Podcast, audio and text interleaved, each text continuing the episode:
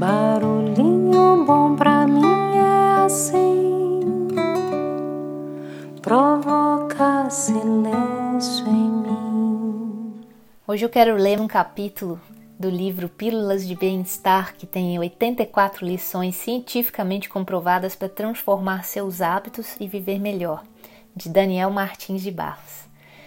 E eu abri num capítulo aleatoriamente aqui, caiu na Pílula 42 Ouça o chamado de seus dons. Modo de usar a qualquer momento. Então vamos lá, abre aspas. Acho que só entendi de verdade o que era felicidade quando consegui juntar a filosofia grega com a história da minha mãe. Como qualquer pessoa, eu também tinha uma ideia geral sobre o que é felicidade, mas quando me pediam uma definição precisa, sempre me atrapalhava. Até que encontrei o conceito de Aristóteles. Em seus textos, ele usava a palavra eudaimônia, traduzida grosseiramente como felicidade.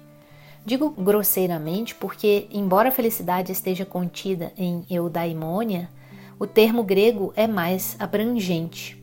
Juntando as palavras eu, que significa bom, harmonioso, e daimon, espírito ou gênio, Aristóteles estava se referindo a algo maior do que a mera felicidade.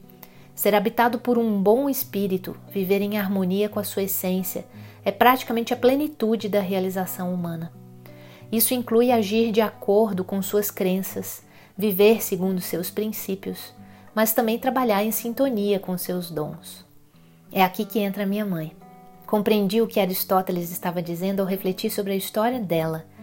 Desde pequena, antes mesmo de começar a frequentar a escola, ela queria ser professora. Brincava com as bonecas, colocando-as sentadas e dando aula para todas, fingindo ter alunas antes mesmo de se tornar uma. Minha mãe teve a boa fortuna de conseguir se tornar professora e tem uma carreira de muito sucesso na área da educação, como professora e diretora escolar. Se isso não é estar em sintonia com seu espírito, eu não sei o que é.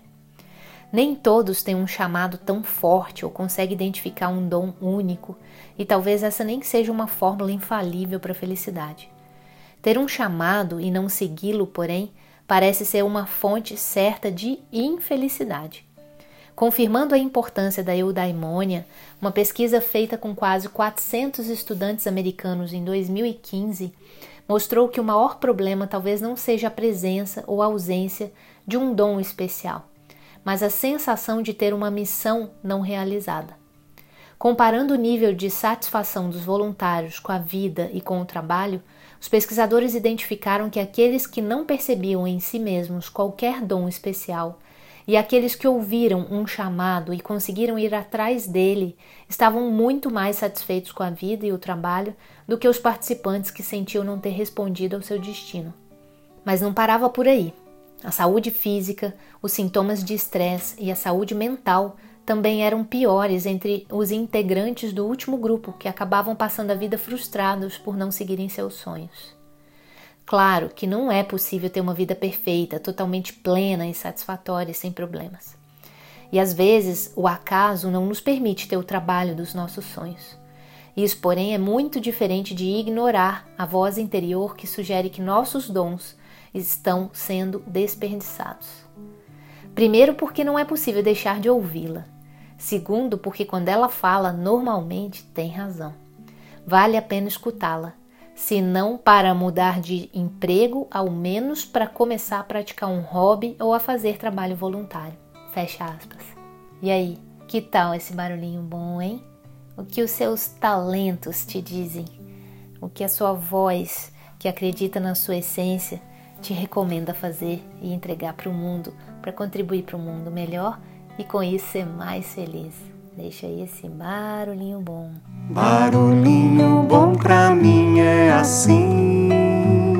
Vem ondas, vem sem fim. Aquieta quem passa. E beija quem para ensina o que importa.